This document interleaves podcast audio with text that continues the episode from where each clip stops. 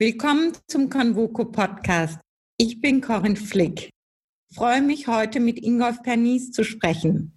Ingolf Pernies ist Professor für öffentliches Recht und Direktor des Alexander von Humboldt Instituts für Internet und Gesellschaft. Guten Tag, Herr Professor Pernies. Ich freue mich, dass Sie Zeit haben für ein Gespräch.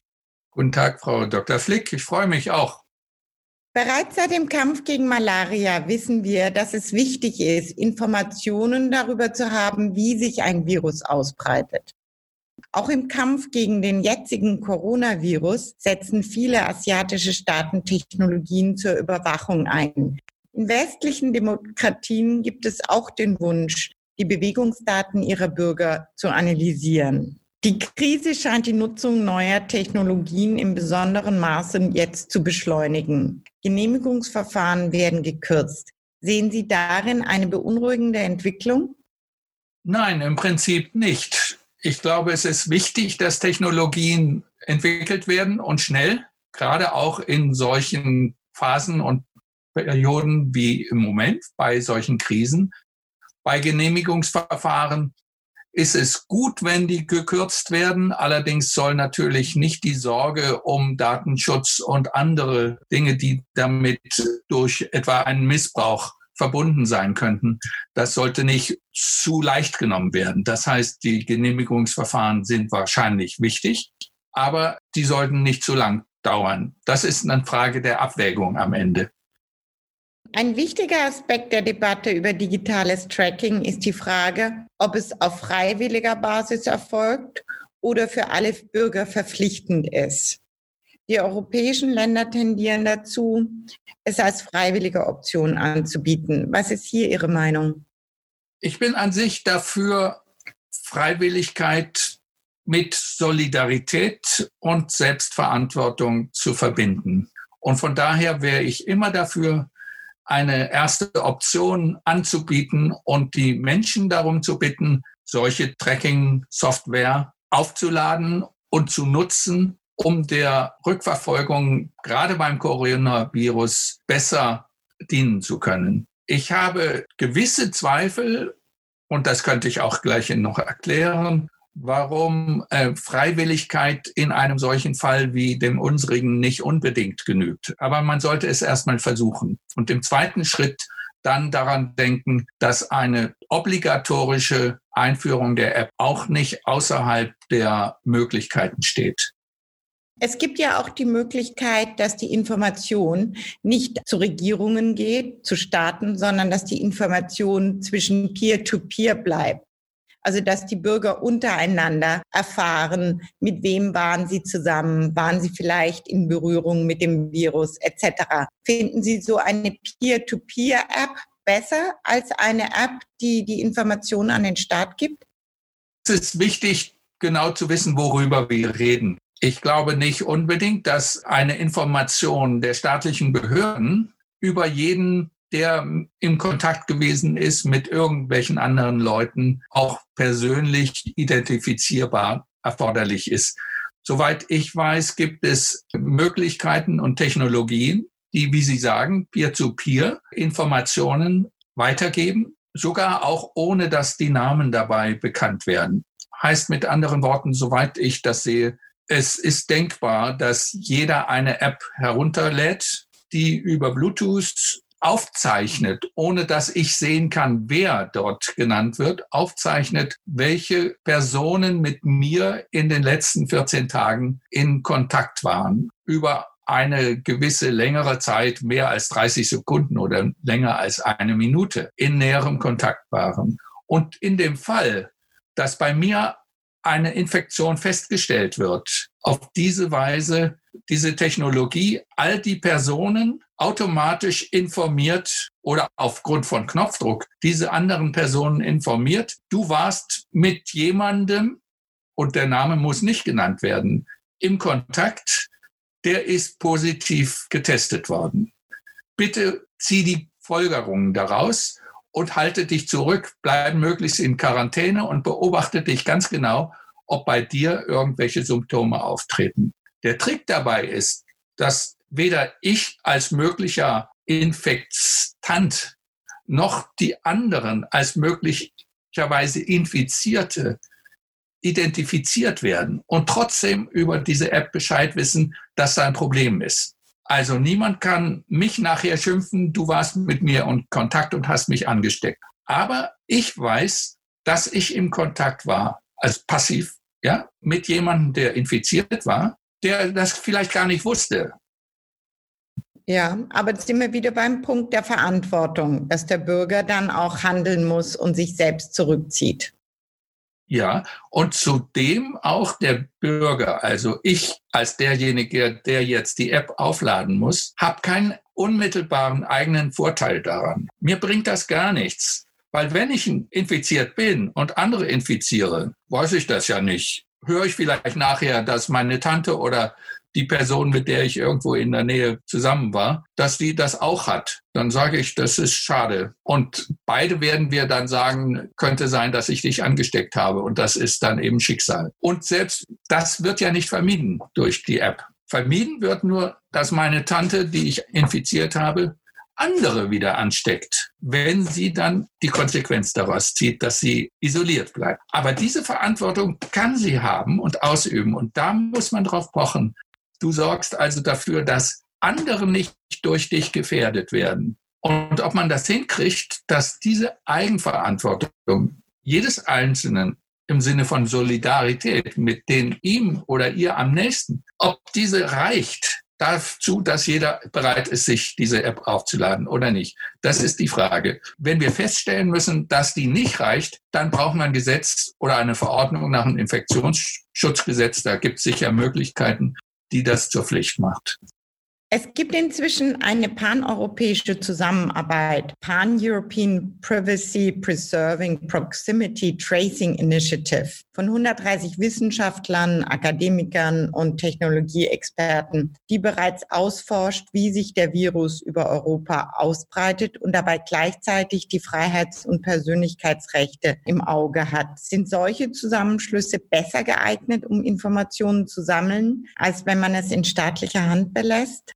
Ich würde spontan erstmal sagen, solche Zusammenarbeit ist absolut hilfreich und eine gute Sache. Dass der Staat das alles macht, ist subsidiär, zwingend, wenn die Gesellschaft nicht in der Lage ist, sich selbst sozusagen entsprechend zu organisieren. Wenn es darum geht, dass diese Zusammenarbeit Technologie entwickelt, wie solche Apps, die dann europaweit oder sogar über Europa hinaus von allen benutzt wird, dann ist das eine prima Lösung, die auch jeder Staat sicher unterstützen würde. Die Voraussetzung ist nur, dass man jetzt nicht durch solche Formen der Zusammenarbeit parallel Zweit- und Dritt- und Viert- und Fünftlösungen anbietet, weil wenn nicht alle dieselbe App haben, und verwenden, dann kann ich das System nicht funktionsfähig machen. Das ist die Frage der App jetzt, die Frage der Information über die Verbreitung des Virus. Ich denke schon, dass es gute Gründe gibt, das in der staatlichen Hand oder vielleicht auch auf europäischer Ebene in einer, der Hand einer Zusammenarbeit zu belassen, weil wir müssen sicher sein, dass die Informationen, die über die Verbreitung der Viren und der Krankheit in die Öffentlichkeit gesetzt werden, zuverlässig sind.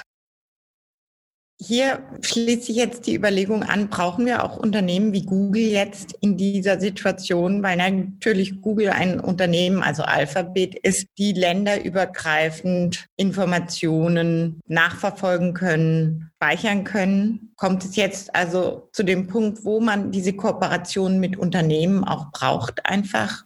Meine Fantasie reicht jetzt nicht sehr weit in Bezug darauf, welche spezifischen Informationen Google oder Facebook oder sonst eine äh, dieser Plattformen uns zu den spezifischen Problemen geben kann. Wenn es darum geht, Trends zu erkennen, sozusagen zu informieren, wo bestimmte Schwerpunkte vielleicht der Verbreitung des Virus sich befinden, geografisch gesehen. Da kann Google möglicherweise über die Google-Anfragen, also über die Suchmaschine, Informationen geben. Aber ich würde die jetzt nicht als ausreichend ansehen gegenüber offiziellen durch etwa das Robert Koch Institut oder entsprechende Institute in anderen Mitgliedstaaten gelieferte Informationen, gesammelte Informationen zur Verbreitung auch des Virus. Ich war immer überrascht, dass wir uns so völlig zunächst mal auf die Informationen durch die Hopkins-Universität gestützt haben. Die mögen wissenschaftlich hervorragende Methoden haben, aber ich frage mich, woher die Johns Hopkins Universität etwa die Informationen über die Ansteckung und Verbreitung des Virus in den Ländern bei uns zum Beispiel zuverlässig haben soll. Wenn nicht von Robert Koch oder anderen Institutionen, unseren Gesundheitsämtern, die ja aufgrund des Infektionsschutzgesetzes und der Meldepflichten der Ärzte und der behandelnden Institutionen diese Informationen an erster Stelle sammeln. Also ich würde sagen, ergänzend, ja, vielleicht auch als staatlich unabhängige Kontrollinformationen, wenn Google sowas hat, ja, aber nicht als Grundlage für die Basisinformation, die offiziell geliefert werden sollte. Und ich gründe diese Meinung auf ein Grundvertrauen bei uns jedenfalls, dass die vom Staat gesammelten und herausgegebenen Informationen auch stimmen. Wir können das anzweifeln in gewissen anderen Ländern, ob das stimmt. Und wir können auch bei Vergleichen zwischen äh, Italien und Deutschland, China, Singapur, USA, wenn wir jetzt solche Vergleiche anfangen, wie viele Leute sind infiziert, wie viele sind gestorben daran. All diese Daten und Statistiken sind meines Erachtens höchst problematisch und müssen sehr genau hinterfragt werden, wie weit man sich verlassen kann auf die Daten, die da geliefert werden. Vertrauen in unseren Staat, das kam auch in anderen Gesprächen raus. Dennoch die, hat die Geschichte gezeigt, dass viele Staaten nach einer Krise nicht mehr bereit waren, ihre Ermächtigungen, die sie aufgrund der Notstände oder der Situation bekommen haben, aufzugeben. Sehen Sie das Risiko, dass Überwachungstechnologien, die jetzt eingeführt werden, dann in Zukunft Normalität sind? Gute Frage. Mein Vertrauen jetzt nicht nur in unsere Institutionen und unseren Staat, sondern in unsere Öffentlichkeit, in unsere Medien, in uns selbst als Gesellschaft ist so groß, dass ich sagen würde, nein, die Gefahr besteht nicht. Die Gefahr besteht nicht, wenn wir wachsam bleiben und uns nicht einlullen lassen von schönen Worten derjenigen, die verantwortlich sind. Ich glaube aber, die Wachsamkeit in Deutschland, ebenso würde ich denken in Österreich und Frankreich, auch in Italien, die ist ausreichend groß, dass wir auch unsere Institutionen, falls sie geneigt sind, diese Mechanismen beizubehalten, dazu zu bringen, das wieder abzuschaffen. Ich habe mir überlegt, bei der App, wenn wir eine solche App haben, dann ist das ja gar nichts, wo die Institutionen informiert werden. Dann ist das ja sozusagen wirklich Peer-to-Peer. -Peer. Und der Staat, falls nicht jetzt irgendwelche Backdoors da eingebaut werden, womit der Staat sich jetzt heimlich die Informationen holt, dann bleibt das unter uns. Ist das eine gesellschaftliche Geschichte. Und wenn wir dazu noch sicherstellen, dass diese Technik eine automatische Löschung dieser Kontaktdaten immer wenn 14 Tage rum sind, also sozusagen in der Verschiebung, nicht immer die Daten, die die älter als 14 Tage sind, automatisch löscht. Dann habe ich auch keine Befürchtung, dass das irgendwie Probleme macht in Bezug auf das Thema Überwachungsstaat. Entsprechende Löschungsmechanismen oder Pflichten haben wir ja auch im Datenschutzgesetz und wir vertrauen nachher darauf, dass diese Daten auch nicht verwendet wird. Und ich glaube, in unserem Land jedenfalls notfalls durch Whistleblower, aber im Grunde auch durch die Kontrollen, die die Institutionen selbst haben, unsere Daten Datenschutzbehörden. Das wird nicht über diese Zeit der Krise und der zwingenden notwendigen Anwendung hinausgehen. Da glaube ich, können wir Sicherungen einbauen von vornherein, können nachher auch vertrauen, dass die Sicherungen wirken. Meine Sorge ist jedenfalls in diesen Fällen, in dieser Richtung, nicht so groß, dass ich jetzt sagen würde, alles, was an Datensammlung und Überwachung im weiteren Sinne jetzt für die Corona-Krise eingeführt wird, ist so gefährlich, dass wir das lassen sollten und damit den Vorteil dieser Technologien, deren Einsatz wir ja immer diskutieren und im Einzelfall entscheiden müssen, den Vorteil für die Rettung oder von Menschenleben außer Acht lassen. Und ich, es geht ja nicht nur um die Rettung von Menschenleben, es geht ja auch um die Bewegungsfreiheitsverbote, die Verbote für die Öffnung von Geschäften, von Betrieben, von Dienstleistungsunternehmen, von Schulen, von Universitäten. Der volkswirtschaftliche Schaden, der damit verursacht wird, der ist auch nicht ohne. Und der kann zu menschlichen Tragödien in großer Zahl führen. Und wenn wir eine Technologie haben, die es uns erlaubt, diese Verbote zu lockern, weil wir eine gewisse Kontrolle über die Verbreitung des Virus auf andere Weise sicherstellen können, dann finde ich, muss man diese Technologien nutzen. Sie haben es schon teilweise jetzt beantwortet, aber brauchen wir Richtlinien allgemeiner Art, um eine solche Balance zu finden zwischen Überwachung und Beobachtungstechnologie und unseren Freiheitsrechten? Wäre es hilfreich, wenn wir da allgemein vielleicht nach der Krise uns grundsätzlich Gedanken drüber machen? Ja, schon, aber es ist nichts Neues. Nicht? Wir haben das Problem, sagen wir mal, der Balance zwischen Freiheit und Sicherheit haben wir ja in ganz vielen Bereichen schon immer. Jetzt haben wir hier nur einen spezifischen Fall. Und was ich jetzt im Sinne Ihrer Frage gerne weiter verfolgen würde, wäre, was können wir aus den Erfahrungen in diesem spezifischen Fall für das allgemeine Problem der Spannung zwischen Freiheit und Sicherheit lernen? Oder gehen wir in Sachen Corona zu weit, in Sachen Sicherheit oder nicht? Wenn wir viel weit gegangen sind und wir nachher einen diktatorischen Überwachungsstaat haben, dann ist die Sache in den Brunnen gefallen. Aber so weit müssen wir ja nicht gehen. Wenn wir behutsam jetzt über Methoden etwa der Überwachung von der Verbreitung mit solchen Apps, wie ich vorhin gesagt habe, nachdenken, und da immer im Bewusstsein behalten, dass das auch Versuch und Irrtum ist. Also ein Verfahren, wir müssen ja erstmal sehen, ob das funktioniert und wie es funktioniert. Und dass wir das im Zweifel auch wieder abschaffen und dass entsprechende Maßnahmen oder Mechanismen, Verfahren bestehen für die Abschaffung solcher Dinge. Dann denke ich, können wir für das Grundproblem Freiheit, Sicherheit aus dieser Geschichte Corona viel lernen. Aber ich würde jetzt nicht hingehen und sagen, bevor wir irgendwelche Maßnahmen ergreifen, um den Schutz vor der Verbreitung des Virus in Gang zu setzen, müssen wir allgemeine Richtlinien aufstellen, Prinzipien diskutieren, die Ethikräte vielleicht auch auf europäischer und Weltebene einsetzen und Gutachten anfertigen lassen, zu dieser Grundsatzfrage, welches könnten die richtigen Richtlinien sein, bevor wir überhaupt Maßnahmen ergreifen. China hat ein Farbsystem eingeführt, das QR-Code Color System. Nach diesem ist es nur Bürgern erlaubt, sich frei zu bewegen, die einen grünen Code auf ihrem Telefon haben. Die Farbe grün beweist, dass sie in der letzten Zeit keine Berührung mit Covid-19 Personen hatten. Können Sie sich ein solches System in Europa vorstellen? Um die Quarantänemaßnahmen teilweise zu lockern? Oder können wir so etwas für unsere westlichen Demokratien ausschließen?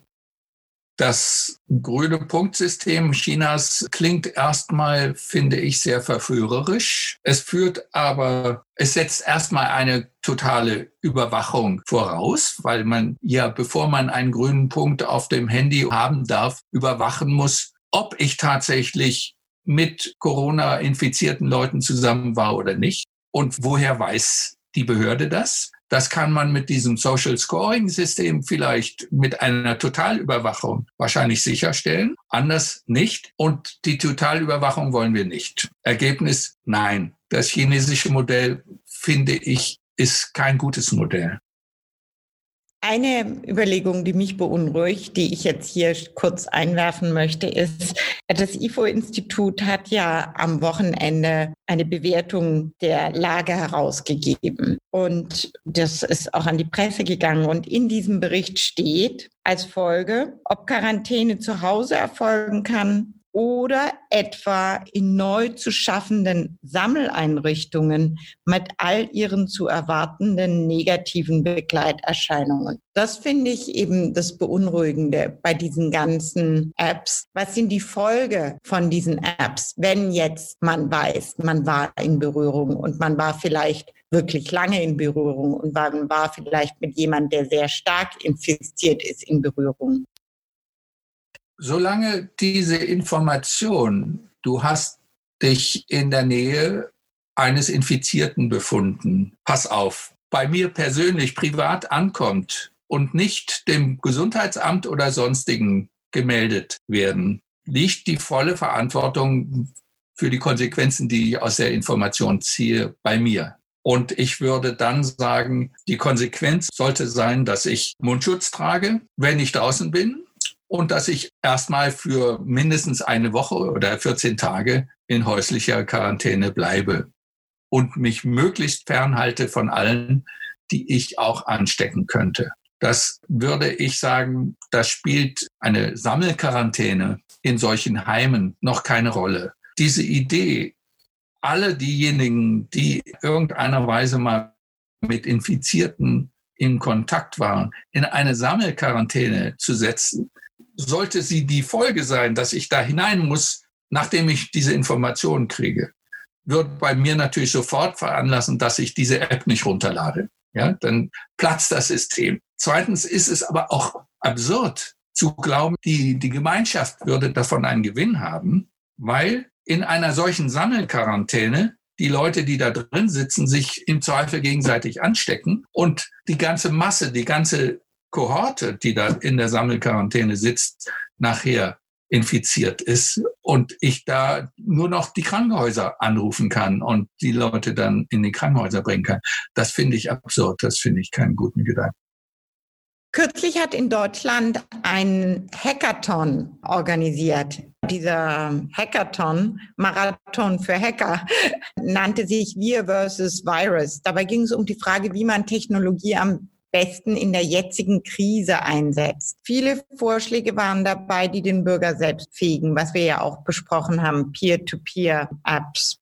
Sind wir in Europa grundsätzlich zu sehr fokussiert auf den Aspekt der Überwachung? Sollten wir lieber einfach sagen, wir ermächtigen die Bürger und wir rufen ihnen zur Verantwortung auf, was Sie auch vorher gesagt haben? Oder sehen Sie in diesem Moment auch das Drohpotenzial, dass Bürger ihre Mitmenschen anzeigen? Also erstmal ein solches Hackathon zu organisieren, das ist ja ein sozusagen ein strukturiertes Brainstorming. Wie kann man Technologie nutzen, um dem Problem, was wir haben, näher zu kommen, um das Problem zu lösen? Das finde ich hervorragend. Das sollte ganz viele solche Hackathons geben. Das Zweite, ich habe das Gefühl, dass in großen Teilen unserer Bevölkerung, bei vielen, vielen und den meisten von uns, eine Menge von Eigenverantwortung da ist und man nicht nach einer totalen Überwachung rufen darf und sollte, sondern wenn wir sozusagen das Vertrauen in uns selbst, dass wir Eigenverantwortung tragen, verlieren, dann sind wir sowieso dem totalen Staat schon ganz nahe. Das Vertrauen sollten wir haben und auch den Anspruch, peer-to-peer, -peer, gegenüber unseren Nächsten, wo auch immer, wem wir auch immer begegnen, den Anspruch, dass jeder verantwortlich ist und nicht sagt, das ist mir alles völlig egal, ich tue, was ich will. Und wenn ich jemanden anstecke, ist es sein Problem, nicht mein Problem. Denn er wird krank. Ich bin ja schon krank. Also ich würde sagen, dass wir diese Selbstverantwortung stärken und fördern sollten und nicht die Erfindung von neuen Technologien, wie ich das alles in den Griff kriege, als einzige Lösung ansehen sollen.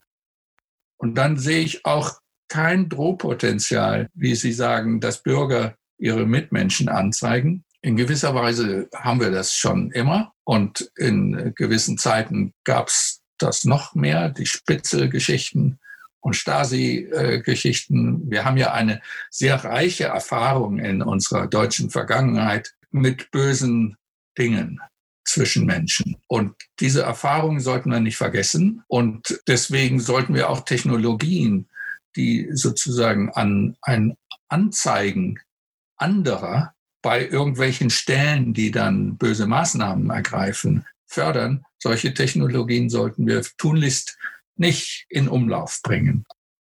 Aber Ihre Sorge, die verstehe ich sehr. Und ich denke mir auch schon, wie ist das im Park, wenn ich Menschen begegne und da sehe ich, da ist eine Gruppe von zehn jungen Leuten, die sitzen da zusammen auf ihrer Decke und sind ganz eng zusammen und ganz offensichtlich nicht eine Familie, sondern zusammengewürfelte.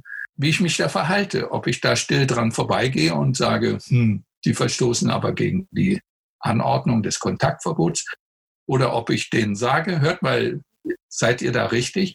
Oder ob ich gar die Polizei rufen soll. Ich würde das Letztere nicht tun. Das Zweite weiß ich nicht, ob ich dann verprügelt werde. Ich würde jedenfalls daraus lernen, erstmal, dass man so nicht machen soll. Also ist ein Stück auch der Grundeinstellung jedes Menschen, wie gehe ich mit den anderen Menschen um? Wie weit reichte meine Achtung, dass jeder seine Freiheit und seine Selbstentfaltung hat? Aber wenn wir allgemeine Regeln haben, dann würde ich sagen, sollte jeder tunlichst sich erstmal daran halten, damit die Regeln nicht auch wieder verschärft werden und die Sanktionen verschärft werden und so weiter, wenn die Regeln nicht eingehalten werden. Das, das hat ja sozusagen eine Wirkung.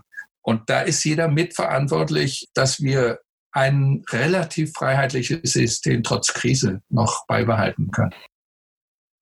Führt uns jetzt direkt zu unserer abschließenden Frage. Wie wird sich unsere Gesellschaft in der Krise und durch die Krise verändern? Was ist Ihre größte Befürchtung und was ist Ihre größte Hoffnung?